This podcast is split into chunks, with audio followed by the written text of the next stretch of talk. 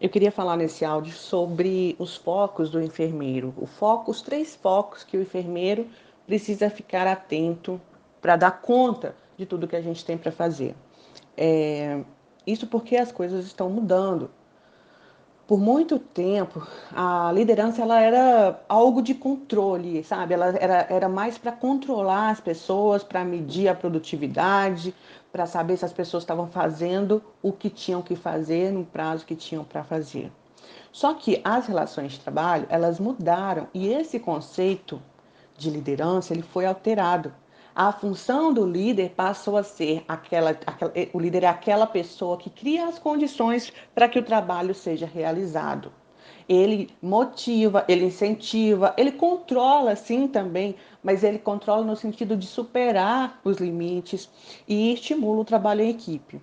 Os líderes hoje, os enfermeiros hoje, não são mais, não podem mais ser apenas assistenciais. Independente de se você está em cargo de gerência, né, cargo de coordenação, ou se você está em cargo de assistência, independente disso, você é líder dessa sua equipe.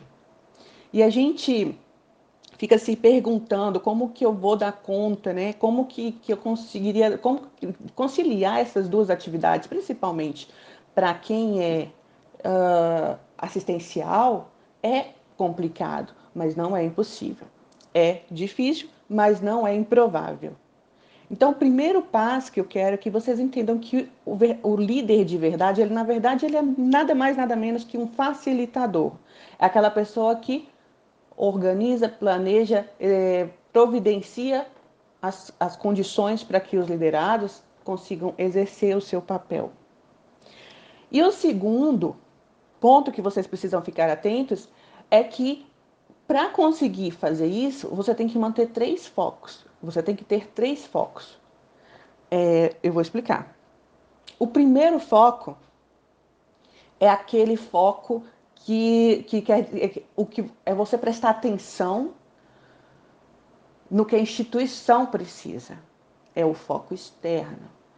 A instituição é uma, uma empresa, ela precisa ter lucro e por isso ela precisa ter resultado. É, a gente não pode esquecer isso, principalmente as instituições que são privadas, mas as públicas também são assim. Então, o nosso primeiro foco tem que ser em atender às exigências, às, às as, o, que a, o que a instituição preconiza como meta, como indicador. É esse foco ele é importante porque se você não conseguir conciliar seu, seus afazeres a esse foco, provavelmente você não vai ficar nesse cargo, porque a instituição ela quer profissionais, né, quer líderes, quer enfermeiros que entreguem resultado para ela. Se você não entrega resultado, eles vão te substituir. Não tem jeito, é assim que funciona. Então, esse primeiro foco, ele é o mais abrangente, aquele, aquele foco é, mais geral. Não tem jeito de fugir dele, porque você é contratada pela instituição, né? A instituição escolheu você, colocou lá e falou, me dá resultado. E aí você não pode negligenciar isso, tem que estar entregando resultado. É, mas também não pode negligenciar os outros focos. Os outros, o segundo foco é o foco no, na sua equipe. Esse foco é aquele que permite que você seja aquele líder servidor que eu falei no início. É aquele que permite que você consiga engajar as pessoas, permite que você consiga uh, trabalhar em equipe com seus, seus colaboradores, consegue, inclusive, com esse foco, é, integrar a sua equipe. O foco nos seus colaboradores, né, na sua equipe, ele funciona da seguinte maneira: à medida que você presta atenção nas pessoas que estão ao seu redor, o seu trabalho fica mais fácil. E aí aqui eu estou falando de empatia, estou falando de escuta ativa, estou falando de assumir o seu papel de líder diante deles. A gente pensa assim, Sheila, mas não tem como. Eu já recebi essa pergunta várias vezes. Sheila, mas às vezes eles estão trabalhando em condições que eu não posso mudar não tem o equipamento, não tem, não tem o que eles precisam, está faltando tanta coisa, está faltando medicamento, não tem como eu providenciar isso tudo. Não depende de mim. Ok, eu sei que não depende de você, mas de, a sua função é avisar para quem pode resolver que está acontecendo isso e mostrar para a sua equipe que você fez a sua parte. Então, quando você está no foco das, da sua equipe, quando você está focada na sua equipe, você mostra para eles que você está fazendo a sua parte, tentando providenciar o que eles precisam. Chega lá e pergunta, só um exemplo aleatório. Chega lá e pergunta, só que vocês estão precisando para a gente trabalhar hoje? Ah, eu estou precisando de, é, sei lá, cinco ambus. Tem como você, enfermeiro, ir lá e comprar cinco ambus e levar para eles? Não tem. Você vai providenciar formas de ter os cinco ambus. Você vai enviar um memorando para a diretoria falando para que as nossas funções sejam realizadas com todas as com agilidade e os, entregar os resultados que nós precisamos. É necessário que seja feita a aquisição de cinco ambus da marca tal tal e descreve lá para eles o memorando. Pega esse memorando e mostra para sua equipe. A instituição, ela pode até não acatar, não pode até não fazer, mas você fez a sua parte. Então, o foco nos outros, no nosso, na nossa equipe, não é o foco que você tem que ser a pessoa com superpoderes, a pessoa que resolve tudo. É só conseguir parar para ouvir, entender as necessidades e fazer a sua parte.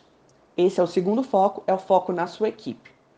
E o terceiro foco é o foco no nosso cliente, no nosso, no nosso paciente.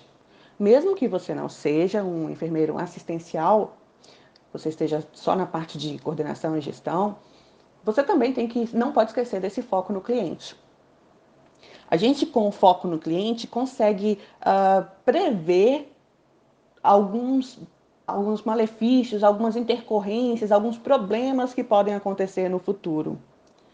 Esse, esse foco ele é fundamental porque ele integra o foco na instituição e o foco na nossa equipe.